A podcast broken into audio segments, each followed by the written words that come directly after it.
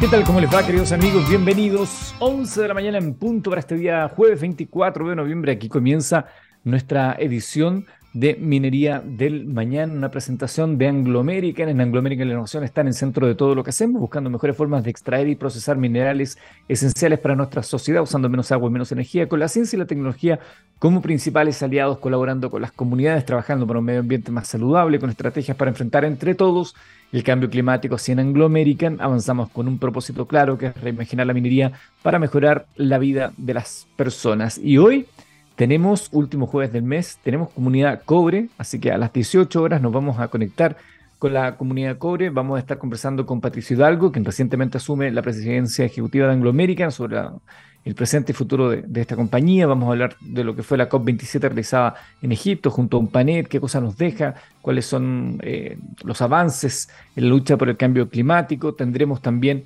nuestro muro de la gente como último programa, Chip Libre. Vamos a tener mayor libertad incluso para eh, plantearle las preguntas a los ejecutivos de Anglo American que estén con nosotros. 18 horas a través de las redes sociales de Anglo American, de Radio Bio Bio y también de nuestra plataforma txsplus.com. ¿Con quién estaremos conversando el día de hoy cuando el reloj marque más o menos las 11.40? Con Verónica Fincheira, ella es gerenta del Consejo de Competencias Mineras, esta alianza de eh, el CCM y el EVA, a propósito del lanzamiento de la web del programa de orientación vocacional Ser Minería, www.serminería.cl, con nuevas herramientas, hay un test vocacional, hay un buscador de programas formativos, sección de oportunidades laborales, muy interesante lo que ofrece entonces esta página web recientemente relanzada que es serminería.cl. Verónica Fincheira entonces estará conversando con nosotros a las 11.40. Estamos en vivo como siempre a través de TXS Plus y por cierto también esta primera parte la hacemos en conjunto con a través de mi cuenta de en live de mi Instagram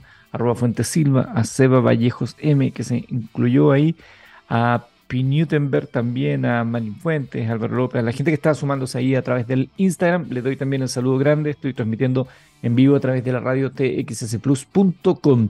Y vamos a hablar de, yo no sé si usted lo tiene absolutamente claro, pero eh, la minería tiene un efecto en el medio ambiente.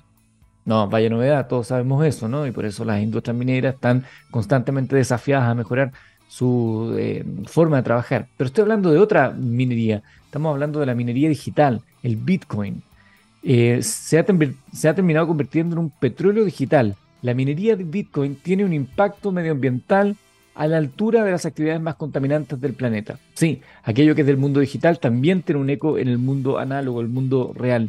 Esta es una conclusión de un estudio eh, publicado en la revista Nature y se trata de uno de los informes más completos hasta la fecha, donde se han analizado datos entre 2016 y 2021 y se ha constatado esta realidad que hace años se viene alertando, pero que poca constatación eh, concreta había. Tanto es así, y aquí lo vinculo con algo que está en la agenda actualmente, Nueva York toma la iniciativa en regular las criptomonedas y es el primer paso, o el primer paso ha sido prohibir la minería de Bitcoin. Nueva York ha decidido crear una ley considerada pionera y afecta directamente al mundo de las criptomonedas. El gobernador Katie Hochul ha aprobado la prohibición de la minería de Bitcoin, impidiendo que se otorguen nuevos permisos. Se trata de la primera legislación de este estilo en Estados Unidos y que recuerda directamente a la decisión china de prohibir la minería, la minería digital de Bitcoins. Sin embargo, sí hay una diferencia significativa en el fondo. La minería de Bitcoin, como decíamos, consume unos niveles alarmantes o preocupantes de energía. Este estudio publicado en la revista Nature eh, da fe de aquello. Determinó que esta minería, este estudio, determinó que esta minería, la minería de Bitcoins, contaminó más que la extracción de petróleo y se sitúa en unos niveles similares a los del gas natural o el carbón. Y para bloquear esta práctica, desde Nueva York han decidido pasar a la acción y durante los próximos dos años únicamente la minería basada 100% en energías renovables estará permitido dentro del límite jurisdiccional de Nueva York. Eh, esto llega en un momento que es un tanto complejo para el mundo de las criptomonedas, aunque desde ese mundo dicen que no están así. Eh, la verdad es que la caída de FTX, eh, el sector de las criptomonedas vive uno de los momentos más complicados, con la confianza en los niveles más bajos, mínimos históricos. La moratoria de dos años también afecta a la que se conoce como minería proof of work, en la que se basa Bitcoin o Ethereum. En un comunicado, la Cámara Digital de Comercio de Nueva York ha explicado que esta decisión comillas, sentará un precedente peligroso para determinar quién puede o no usar la energía, que es lo que finalmente se está restringiendo. Una prohibición que limita la actividad de muchos mineros de bitcoins que ven en esta legislación como una limitación de su libertad. Desde algunas compañías como Jim Mining apuntan a que esta nueva legislación no solo afectará a la minería de bitcoins, sino que también va a disuadir a los nuevos mineros que se basan en energías renovables, ya que no querrán hacer negocios en un entorno hostil hacia la minería y con posibles avances regulatorios más restrictivos. El gran impacto medioambiental de la minería de bitcoins está fuera de toda duda y los primeros conscientes son los propios mineros.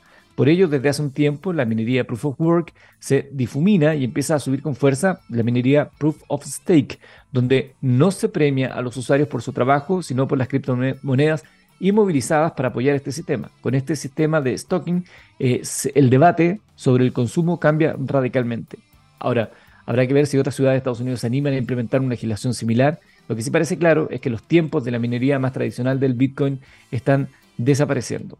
Eh, como que a veces cuesta eh, identificar, ¿no? Que algo que se mueve en ese ambiente digital tenga un impacto tan, tan profundo a, nivel de las empresas petroleras, la extracción del carbón en el mundo real. Pero bueno, eh, finalmente es así, hay uso de energía detrás y por eso lo que se privilegia es el uso de energías renovables no convencionales, más allá de la discusión que podamos tener o no sobre la validez, viabilidad eh, o incluso lo que habría detrás de las criptomonedas. Ahí yo se lo dejo a su entero eh, eh, anhelo. Usted verá si se mete o no se mete en algo así. Viajemos al espacio, hemos hablado del proyecto Artemis que despegó el pasado 16 de noviembre. ¿Qué tiene que ver esto con la minería? de usted, claro, porque todo lo que se utiliza para desarrollar la carrera espacial son metales, son minerales, muchos de ellos cobre, por cierto, extraído desde nuestra Tierra. Artemis despegó el pasado 16 de noviembre, em, además de las misiones que ha de cumplir en su vuelo alrededor de la Luna, que es un vuelo no tripulado, eh, tiene que probar nuevas tecnologías durante, durante el mismo viaje forman parte también de este proyecto. Calisto es una de estas tecnologías y es una gran colaboración entre Lockheed Martin, Amazon y Cisco. Se trata de uno de los computadores a bordo de la cápsula Orión. Y este computador que uno podría pensar qué tan complejo o potente podría ser, es ni más ni menos que un iPad. Claro, un iPad eh, así en apariencia, pero que ha sido modificado al completo con software de Cisco y un asistente basado en Alexa, que no lo digo muy fuerte porque tengo un dispositivo Alexa acá y capaz que se active. Bueno, Además de querer demostrar cómo la tecnología por voz, la inteligencia artificial y las tecnologías de videoconferencia pueden funcionar en el espacio, cuenta con una función bastante curiosa que es que podemos enviarle mensajes desde una app. Calisto, como les decía, es el sistema de a bordo que han implementado con Lockheed Martin, Amazon y Cisco para esta misión Artemis 1, una combinación de hardware y software para diseñar un sistema que brinde información y comunicación en tiempo real a la tripulación. Recordemos que Artemis 2 será el primer vuelo tripulado y se hará en la cápsula Orión. Por eso es muy relevante lo que está sucediendo ahora. En el transcurso de esta misión se está invitando a ciertas figuras a viajar de forma virtual a través de Calisto, algo que, más allá del, dato curioso, también permitirá probar cómo están funcionando ciertas tecnologías dentro de la cápsula. Y buena parte del procesado se realiza de forma local para no necesitar ningún tipo de conexión. Es decir, dentro de la cápsula se hace todo el proceso con la información y con la data que se obtiene. Por el lado de Amazon, la integración de Alexa servirá para explorar cómo las tecnologías de reconocimiento de voz pueden ayudar a los astronautas en futuras misiones tripuladas. Se le podrá preguntar cuál es la temperatura de la cabina, cualquier dato sobre el estado de la cápsula e incluso controlar dispositivos conectados a la misma. De hecho, como curiosidad, si decimos a Alexa, Alexa, llévame a la luna, nos dará detalles de Artemis. A ver, probémoslo. Alexa, llévame a la luna. No, me tiene una canción de Spotify, nada que ver. Alexa Stop, sabor a chocolate se llama la canción. Qué cosa más rara. Pero bueno, pruébelo usted, a lo mejor en su dispositivo le va mejor que a mí. El software de Cisco, que también da vida a Calisto, es el encargado de brindar un sistema de videollamados en tiempo real, conectando la cápsula con la Tierra. Y si queremos enviar un mensaje a Calisto, podemos hacerlo a través de la web de Lockheed Martin o desde una app que se llama Explore Orion. Explore Orión. Eh, no hay que más que escribir el mensaje, nuestro nombre, podemos poner la verdad el que queramos, y el mensaje podrá ser proyectado en la cápsula. ¿Ocurrirá eso? no hay cómo saberlo, ¿no? Pero confiemos en que si le mandamos un mensaje a través de la app Explore Orión, ese mensaje sí podría aparecer en la cápsula eh, Calisto. Confianza. Hay que tener confianza. 11 de la mañana con 10 minutos. Siguen las, eh, los cambios ¿no? en las redes sociales a, a, esta teleserie que hemos venido siguiendo de Twitter y Elon Musk ahora eh, no se quiere quedar atrás Meta, Facebook, WhatsApp y también dice, oye, nosotros también estamos aquí, somos actores relevantes y nos están pasando cositas. Y se vienen cositas, como dicen ellos. Recordemos que Elon Musk quiere cambiar la tendencia de pérdidas de varios millones de dólares que presenta Twitter a través de una potenciamiento de la aplicación. Se ha dicho que se quiere convertir en el WeChat de Occidente. WeChat, por si usted no lo sabe, no lo ha escuchado acá, es una app eh, que permite hacer muchas cosas y está dentro del contexto del gigante mercado chino, por lo tanto, con eso basta y sobra. Bueno, Elon Musk al parecer quiere convertir Twitter en la aplicación que siempre ha soñado, que se llama X, y que sería como un espejo de aquello. Pero Meta, como se llama hoy día, lo que antiguamente conocíamos como Facebook, la red social se llama Facebook, pero la empresa detrás ha pasado a llamarse Meta, y Meta lo está pasando bastante mal con este metaverso que han presentado. No está en su mejor momento, debido a que se ha convertido en un verdadero agujero de perder dinero eh, a manos llenas.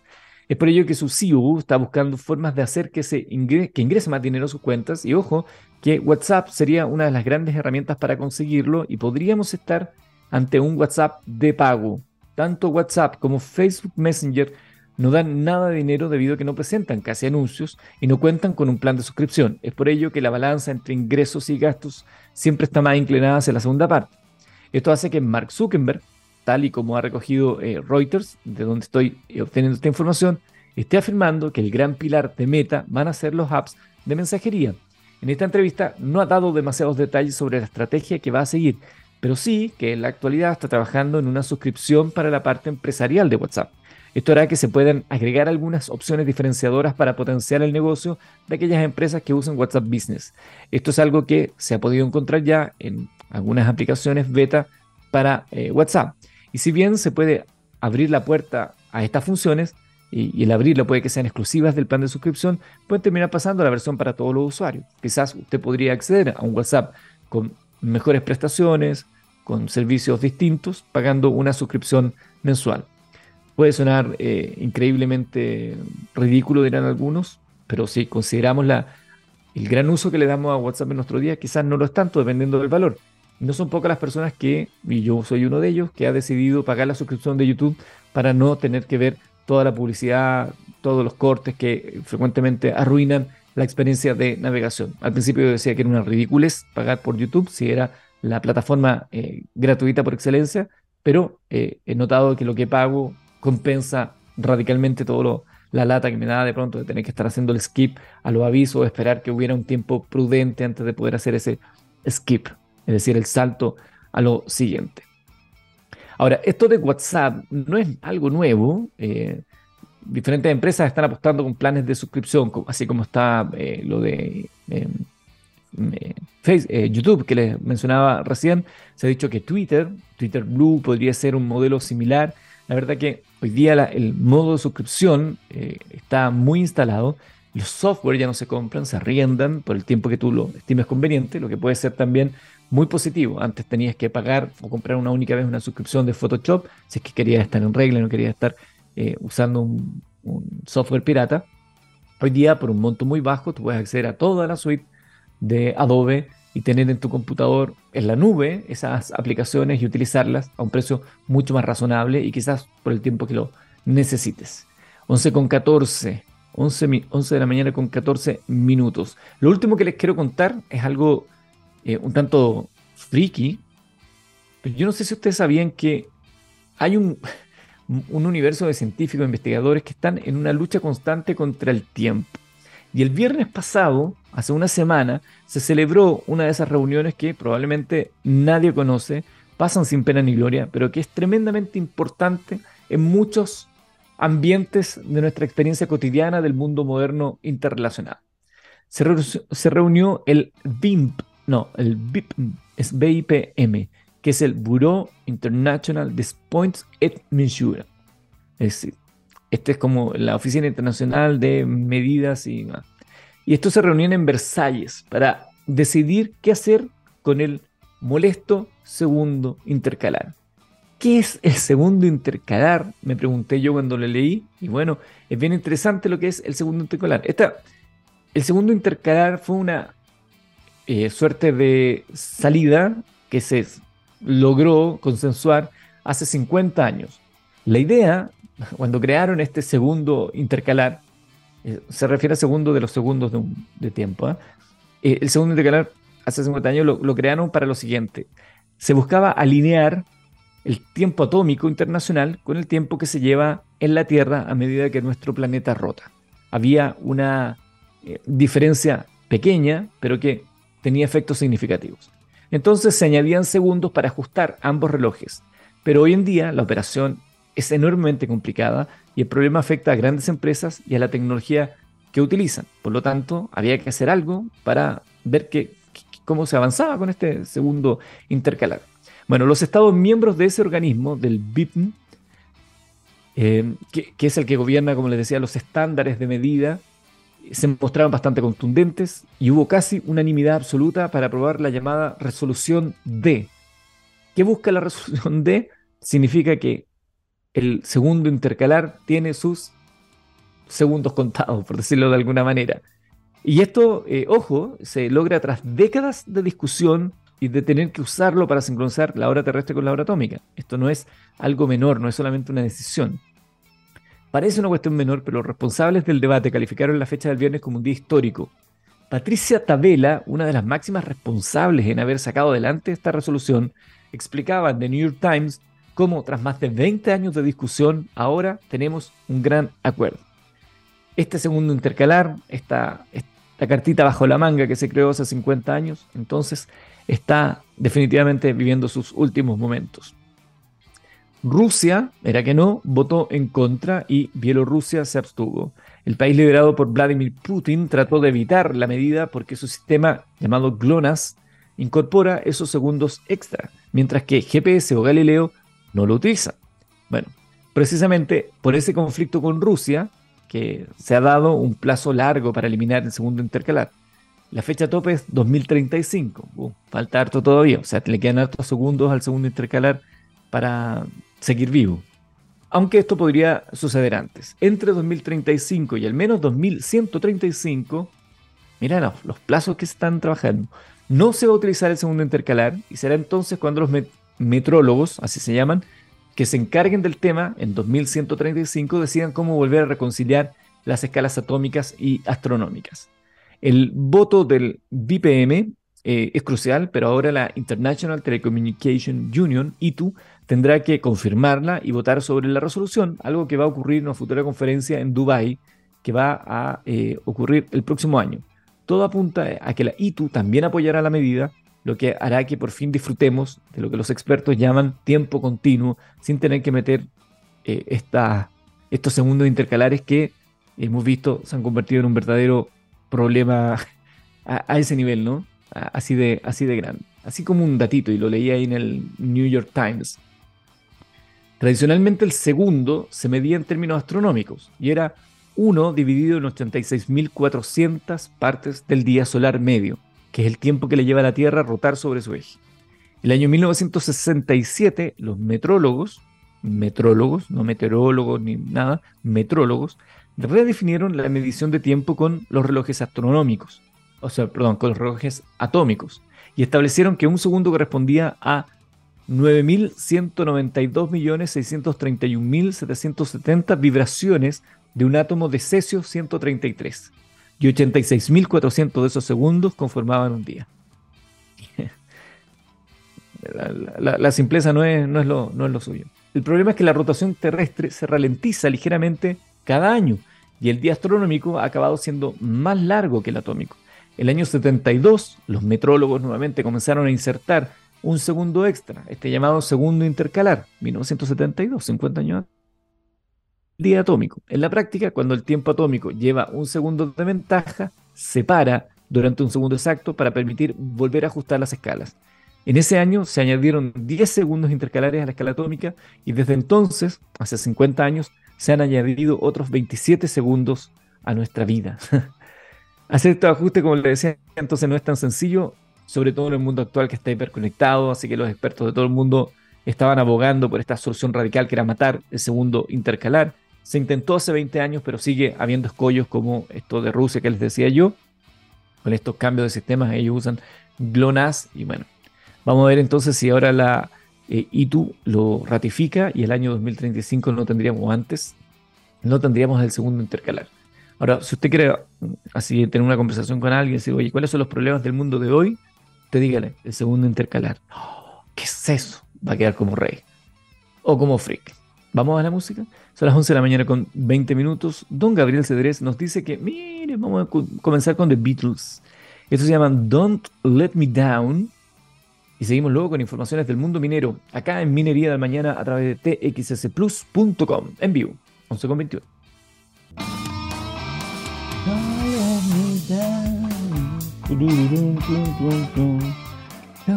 Ya estamos de regreso 11 de la mañana con 24 minutos, jueves 24 de noviembre. Qué buenos son los Beatles.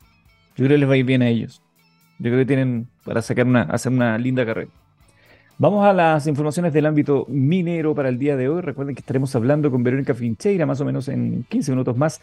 Ella es gerente del Consejo de Competencias Mineras sobre el lanzamiento de la web del programa de orientación vocacional Ser Minería. Pueden visitarla ya, serminería.cl.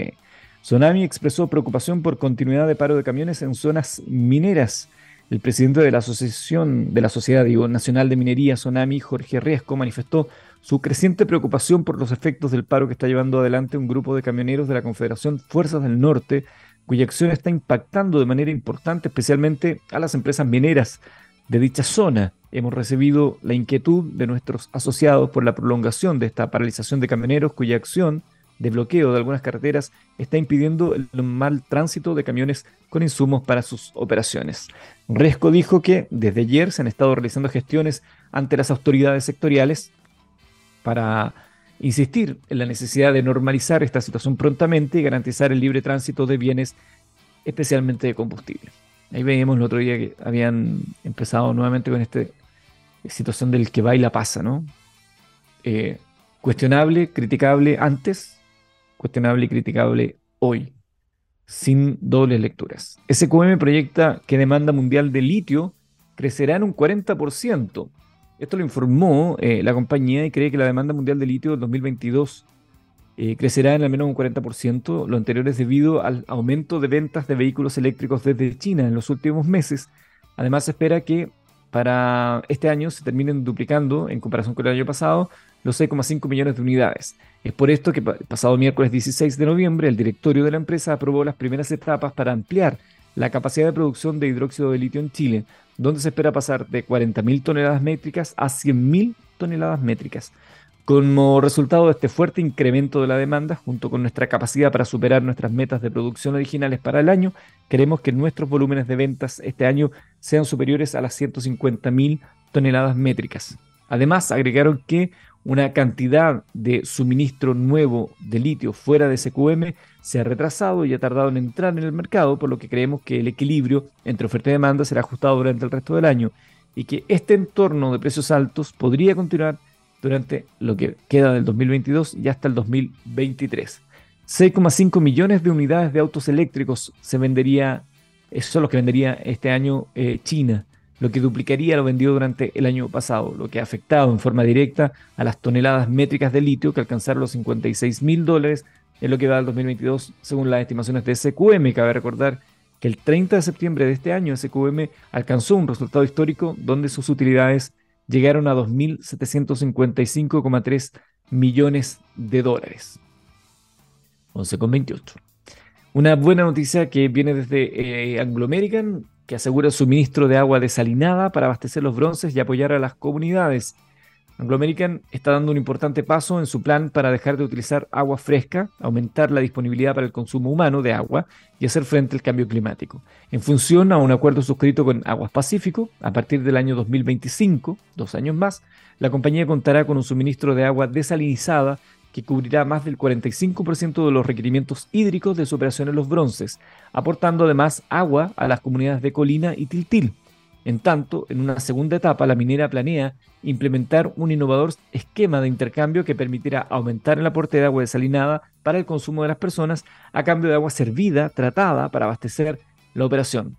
Rubén Fernández, CEO de Metales Base de Anglo American, dijo, Anglo American se ha propuesto reducir la extracción de agua dulce en las regiones con escasez de agua en un 50% para el año 2030. Este acuerdo, que forma parte de un proyecto hídrico integrado a más largo plazo para eliminar el uso de agua dulce en nuestra operación de los bronces y aumentar el acceso de agua en las comunidades, es un paso importante para lograr este objetivo.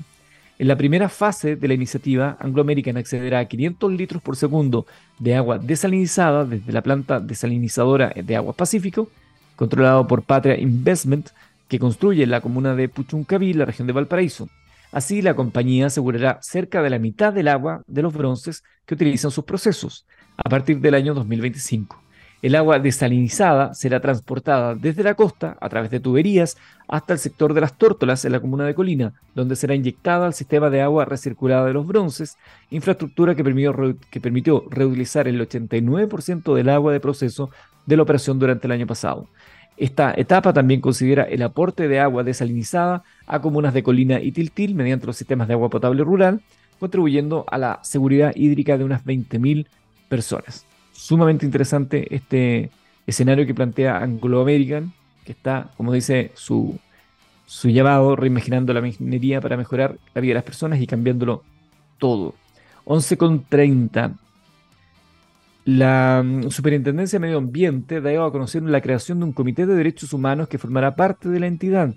La instancia, compuesta por seis integrantes, que busca reconocer los avances institucionales en materia de derechos humanos, específicamente en asuntos de transparencia, participación ciudadana, género, anticorrupción, empresas y derechos humanos. En un plazo de seis meses, el comité deberá establecer el reglamento de funcionamiento que delimitará sus objetivos, responsabilidades, principios rectores y la organización interna. Al respecto, Maximiliano Ramírez Moyano, profesional del área de Fiscalía y miembro de dicho comité, indicó que hasta el momento los avances en esta materia se han realizado de manera disgregada, por lo que se identificó la necesidad de lograr que el enfoque de derechos humanos sea un asunto transversal en la institución. En ese contexto, el funcionario añadió que han sostenido reuniones con representantes del Programa de Naciones Unidas para el Desarrollo, la Subsecretaría de Relaciones Económicas Internacionales de Chile, la Comisión Económica para América Latina y el Caribe CEPAL, el Punto Nacional de Contacto con otros puntos focales del Ministerio de Medio Ambiente, y del Servicio de Evaluación Ambiental, además de académicas como la profesora Judith Schonsteiner. 11.31. Codelco planea aumentar el ritmo de explotación de la división Gabriela Mistral. Esta semana, la declaración de impacto ambiental del proyecto Aumento de Movimientos de Mina División Gabriela Mistral de Codelco ingresó a calificación del Servicio de Evaluación Ambiental. Se trata de una iniciativa que tiene por objetivo aumentar el ritmo de explotación de la mina a rajo abierto a 76 millones, de 76 millones a 91,1 millones de toneladas al año, como máximo promedio anual, sin que ello implique aumentar la tasa de procesamiento del mineral aprobado de 46 em, al año, 46 megatoneladas al año, promedio para el periodo 2020-2028, conservando la tasa máxima de producción de cátodos de cobre de 150 kilotoneladas al año. El proyecto no considera una extensión de la vida útil de la división Gabriela Mistral, la cual está prevista para el segundo semestre del 2028 para la fase de operación y 2030 para el término de la fase de cierre. De acuerdo con la DIA, la fecha estimada para la ejecución será junio del 2023 y considerará una inversión de 153.245 millones de dólares. Asimismo, se espera que la mano de obra en la etapa de construcción alcance a 44 personas. Esta noticia es bien interesante. Días después de terminada la cumbre, la cumbre mundial sobre el cambio climático COP27 realizada en Egipto, FCAB eh, acaba de dar un paso fundamental en su estrategia para reducir las emisiones de efecto invernadero al adquirir la primera locomotora que funcionará 100% con hidrógeno verde. A diferencia de los combustibles fósiles, el hidrógeno prácticamente no genera gases que dañan el medio ambiente, como lo, como lo sabemos. Dejar de operar con diésel para hacerlo 100% con hidrógeno es un desafío ambicioso y emblemático para eh, una empresa como Ferrocarril de Antofagasta, que está a puertas de cumplir 134 años. Hemos firmado el compromiso de compra con una empresa china y esperamos a que esta locomotora esté operativa durante el segundo semestre del año 2024. A este hito se suma el proyecto de reconversión de nuestra flota actual también a hidrógeno, dijo Catarina Jenny, gerente general de la compañía. Gracias a estas iniciativas, la meta de las empresas es reducir en un 30% sus emisiones de CO2 al año 2025 e implementar también esta tecnología en su filial Train de transporte rodoviario. Iván Arregada, presidente ejecutivo de Antofagasta PLC, valoró este nuevo avance logrado en el marco de la estrategia de cambio climático del grupo. Eh, el ferrocarril de Antofagasta se convertirá en la primera empresa chilena en realizar transporte de carga limpia al incorporar el uso de hidrógeno en su operación, una energía renovable con bajas emisiones, totalmente compatible con el combate climático, la minería verde y la electromovilidad. De esta forma demostramos nuestro compromiso con la sustentabilidad y los objetivos de desarrollo sostenible, explicó. Esta nueva locomotora de hidrógeno tiene las mismas capacidades de potencia y tracción que las locomotoras actuales de FK. Fue adquirida a un proveedor en China, constituido por las empresas CRRC, Kichuan y ATEC, y considera los más altos estándares de seguridad con sistema de detección de gases, corte automático de suministro ante la menor fuga, estanques especiales de hidrógeno y controladores en todos los, eh, de todas las señales del sistema. Vamos a ir a la música. 11 de la mañana con 34 minutos. ¿Qué vamos a escuchar? Vamos a escuchar a The. Y la canción se llama Billy Hunt. Y al regreso, Verónica Vincheira, gerenta del Consejo de Competencias Mineras, para hablar de serminería.cl.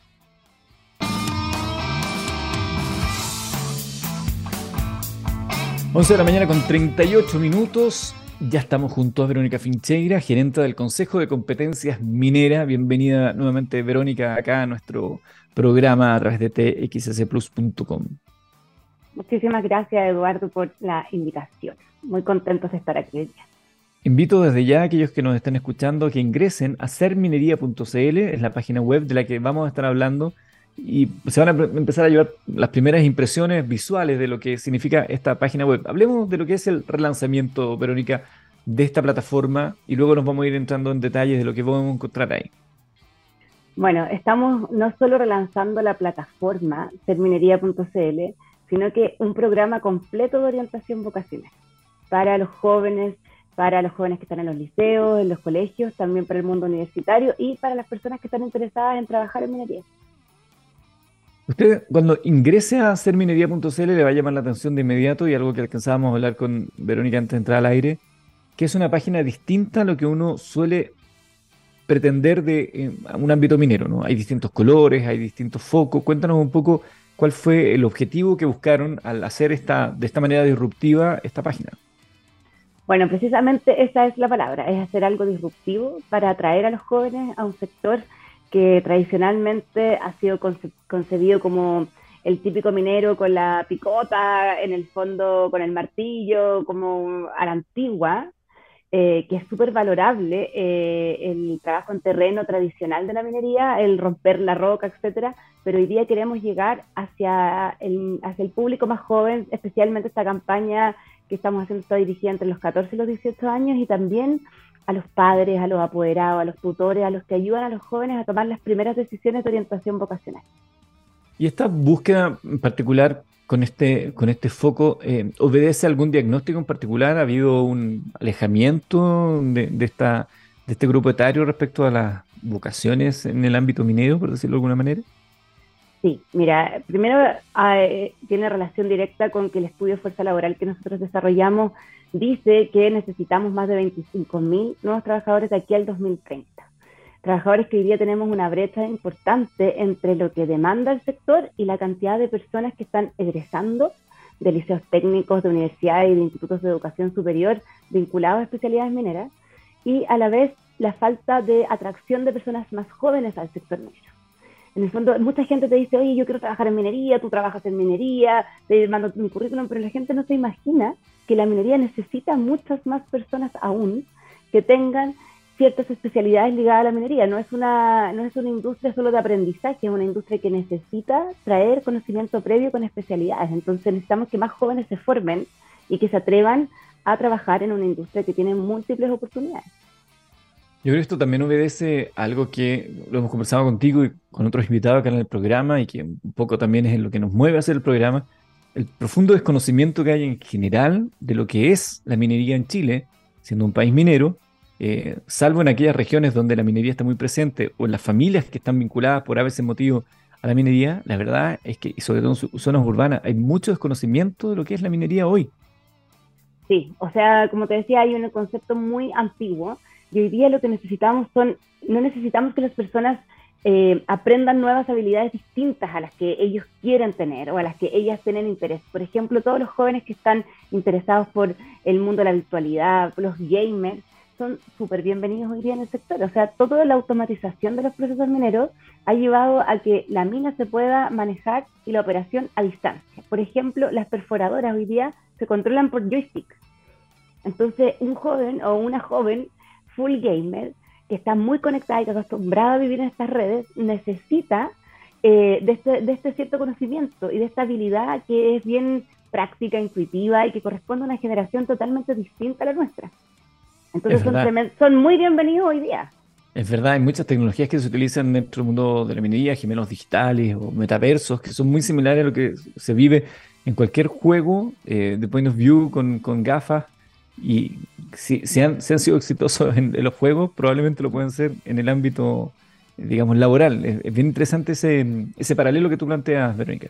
Exacto, y eso acerca mucho más a los jóvenes, porque en el fondo, hoy día un chico gamer, si uno tuviera un hijo adolescente full gamer, uno dice, oye, pero acércate a trabajar en minería, o sea, lo ve como una distancia absoluta. Pero en el fondo de esto se trata, el programa ustedes aporta muchísimo en dar a conocer de qué se trata la minería, cuáles son los principales desafíos que tenemos. Entonces un joven con esas habilidades hoy día es muy bienvenido y sobre todo porque piensa con otro tipo de habilidades transversales, digitales, piensan en red, viven en comunidad. En el fondo es otro tipo de habilidades que hoy día para este sector es muy necesario. Y si nos está escuchando algún chico joven que los papás le dicen, déjate jugar, estás todo el día metido y no te vayas a ningún lado, eh, epa, ya tienes ahí una, una respuesta para, para darle a tus padres. Cuéntame, Verónica, ¿qué podemos encontrar en serminería.cl? Bueno, en este programa de orientación vocacional, una de las iniciativas tiene que ver con la plataforma, con la página web, el relanzamiento, con toda esta gráfica diferente, disruptiva. Vamos a encontrar muchas cosas interesantes. Pero lo primero es que tiene toda la información en relación a dónde están los puestos más demandados, en qué región, orienta específicamente a decir qué decisión vocacional tengo que tomar yo junto con mis padres, tutores o pares encuentra buscadores para liceos de, educación em, técnica, institutos de educación superior vinculados a especialidades mineras, entonces yo puedo buscar por región, quiero estudiar algo relacionado a mecánica y me va, me va a tirar un listado y arrojar todos los eh, lugares, instituciones donde yo puedo estudiar, cuáles son las especialidades, cuánto dura, eh, cuáles son las posibilidades de empleo futuro, cuánto es el promedio de vida futura que tengo en relación a la cantidad de cargos que puedo tener, Em, y otra cosa interesante, tiene un test de orientación vocacional, con preguntas muy breves, pero que te orientan tu interés a ciertas especialidades y perfiles para que uno tome una buena decisión informada. Estoy mirando, de hecho, el test vocacional, en qué área de la minería te gustaría trabajar, qué tipo de actividad, cuánto tiempo te gustaría estudiar. Está, está interesante, porque ¿qué, qué, qué te puede arrojar ese test, eh, Verónica? El perfil. En el fondo yo pongo, por ejemplo, eh, mantenimiento, eh, me gusta eh, tal área, eh, en tanto tiempo quiero estudiar, porque también te preguntan cuánto tiempo estás dispuesto a estudiar, porque no solo tiene que ver con la disposición o la habilidad o, el interés, sino que con tus recursos económicos, con tu tiempo, con los distintos intereses de vida. A lo mejor yo quiero estudiar algo primero corto que me habilite para trabajar y luego seguir con mi desarrollo de carrera. Entonces te tiran una lista de perfiles asociados a ese interés y pincho el perfil y puedo conocer las competencias, los requerimientos, todo lo que se pide asociado. A la vez, la plataforma, hoy día estamos relanzándola con una campaña de atracción súper dirigida a los jóvenes, eh, como te decía, entre 14 y 18 años a nivel nacional, porque estamos súper próximos a la prueba eh, de transición universitaria, entonces, de educación super, a la educación superior. Entonces, eh, es súper claro el que tú puedas eh, informarte es algo que antiguamente no se hacía. Uno tenía que ir a preguntarle, a entrevistar, cosa que yo creo es súper todavía relevante. O sea, si un joven está interesado en minería, por favor, converse con eh, personas que le den su testimonio. Pero acá tú te puedes informar de la cantidad de años de estudio, las especialidades que existen, dónde están más demandados los puestos de trabajo y tomar de verdad decisiones informadas y de manera súper ágil y fácil. Otra cosa me llama la atención de lo que estoy viendo en la página web es que tienen este apartado de eh, oportunidades laborales y oportunidades también de práctica y de programas de aprendices. Sí, y también están los programas de memoria, que son eh, eh, procesos que son de vinculación formativo laboral. ¿Qué quiere decir esto? ¿Cómo yo me puedo vincular rápidamente si estoy egresando de un, de un liceo técnico profesional, de una universidad o estoy preparándome en un instituto? ¿Cómo me vinculo a la empresa? ¿Cómo me vinculo al sector? Postulando a programas de práctica es la, fase inicial de la carrera y es muy relevante elegir dónde hago la práctica, en qué lugar, en qué empresa, con quién, con qué empresa proveedora, em, programas de aprendices y las posibilidades de hacer memoria, las tesis de título. Hay veces que los jóvenes no tienen posibilidades o no encuentran o no tienen una vinculación, un contacto. Entonces acá está actualizándose permanentemente todas las posibilidades de oportunidades laborales de vinculación específicamente más orientado a este tipo de programas que es atraer más eh, oportunidades de gente joven en él, gente recién sin experiencia. Además tienen un apartado donde usted puede compartir sus datos y te van a estar eh, haciendo entrega de novedades, o sea, hay un continuo, más allá de la experiencia de ver la página web. Me llama la atención que este relanzamiento, estamos conversando con Verónica Fincheira, gerente del Consejo de Competencias Mineras, sobre serminería.cl, una página web que ha sido relanzada y fue relanzada en Coquimbo. Y no fue azaroso que sea en Coquimbo. Cuéntanos por qué es ahí. Bueno, así como les conté que el estudio de fuerza laboral nos dijo que había más de 25.000 puestos que se requieren al 2030, en la región de Coquimbo se requieren específicamente más de 1.600 puestos de trabajo. Sin embargo, cuando hicimos un diagnóstico de la oferta, ¿qué quiere decir la oferta? Es cuántas personas están estudiando carreras vinculadas a minería y cuántos ingresan y cuántos se titulan, para ver cuántos posiblemente pueden trabajar en estas vacantes que existen disponibles. Nos dimos cuenta que a nivel nacional, en las seis regiones principales mineras del país, Coquimbo era la que tiene menor tasa de matrícula femenina vinculada a especialidades mineras. Entonces, hay oportunidades laborales clarísimas, se requieren más de 1.600 puestos de trabajo, pero es donde ha bajado muchísimo la cantidad de mujeres interesadas en estudiar especialidades vinculadas a la minería. Te doy porcentaje a nivel nacional, más o menos es del 25% la matrícula vinculada a especialidades mineras. Y en Coquimbo es del 17,6%. O sea, estamos muy bajo, casi 8 puntos menos del nivel nacional. Y también en la titulación oportuna. Entonces, eh, ¿qué hicimos? Agarramos este diagnóstico para poder tener una iniciativa piloto y probar si realmente uno hace una campaña de atracción de talento femenino con los liceos, con papelería, que a veces nos critican porque imprimimos algunos folletos para los liceos, pero porque hay distintas formas de poder buscar información. Los padres, los tutores, los docentes no siempre se manejan en redes sociales. Entonces necesitamos todavía llegar a las fuentes de tomadores de decisiones. Y también nos dimos cuenta que la toma de decisiones en los adolescentes o en las personas en su primera decisión de orientación vocacional, ¿sabes dónde se toma? En la mesa del comedor, fíjate. Mira. Donde, donde los padres, eh, las madres, y todavía hay una cultura muy machista en Chile, se toma el padre que paga el estudio, es el que finalmente termina diciendo el sí o el no a la chica que quiere estudiar alguna carrera vinculada a una especialidad STEM, en este caso especialidades mineras. Interesante eso. Sigue siendo mm, eh, relevante el espacio de conversación de la familia en torno a la mesa. Eh, de pronto pensamos, porque el ritmo de la vida, particularmente en, las ciudades grandes, ha alterado todo esto, que, ya no ocurre así, pero hay otros lugares donde sigue siendo muy relevante. Mira, el porcentaje de decisiones que se toman ahí es clave. Claro, entonces no solo es necesario llegar con información al joven, que ya es súper potente, estamos súper activos en redes sociales, tenemos Instagram, tenemos Facebook, tenemos eh, la página web full activa eh, con distintas campañas para atraer a los jóvenes, pero los padres, que por, primera vez a veces son las primeras generaciones que van a ser eh, técnicos profesionales o profesionales, quieren informarse, porque no saben los riesgos asociados, si la carrera va a ser buena o no, si van a tener trabajo después, qué va a pasar con esta chica que quiere estudiar mecánica hay todavía el mito de que la carrera es muy masculinizada, que el sector es muy masculinizado y que casi que no va a poder hacer su vida la mujer que entra a estudiar una carrera como esta. Nos han dado testimonios mamás y personas, directoras de escuela y de liceos que dicen que las mamás o los papás van y la chica se le va súper bien en segundo medio cuando tiene que optar a esa especialidad técnica en tercero, la retiran de la especialidad de mecánica, de mantenimiento de electricidad y se la llevan a enfermería, a logística, administración de contratos,